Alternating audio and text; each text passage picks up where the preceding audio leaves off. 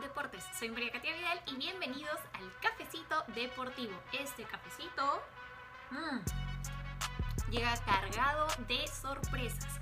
Se termina la primera ronda de los cuartos de final de la Champions League que a más de uno nos dejó con el corazón en la boca.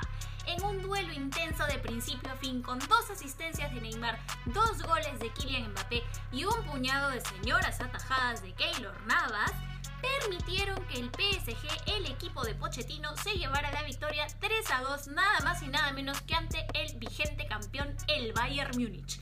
Pero aquí no terminan las sorpresas en la Champions, puesto que el Real Madrid, pese a las bajas de Sergio Ramos y de Varane, goleó 3 a 1 al Liverpool.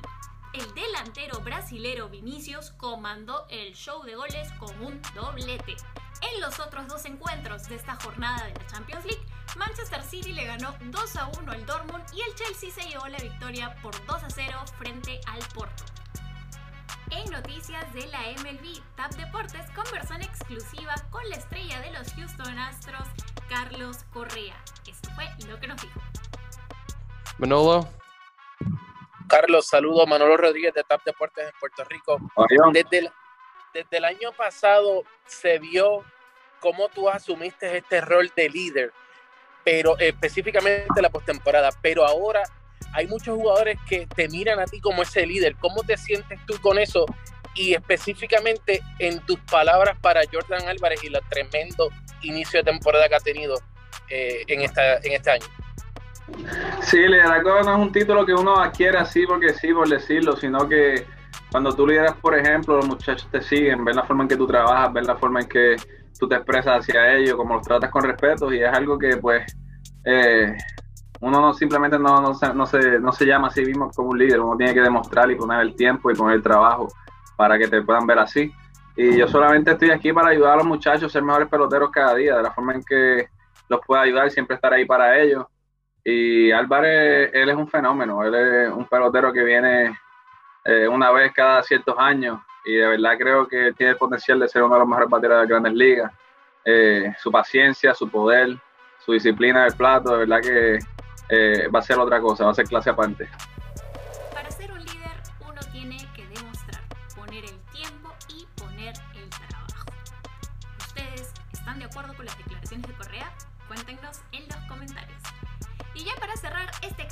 Deportivo, nos movemos al mundo de la NBA, donde la estrella de los Brooklyn Nets, Kevin Durant, regresó después de mucho tiempo a las canchas.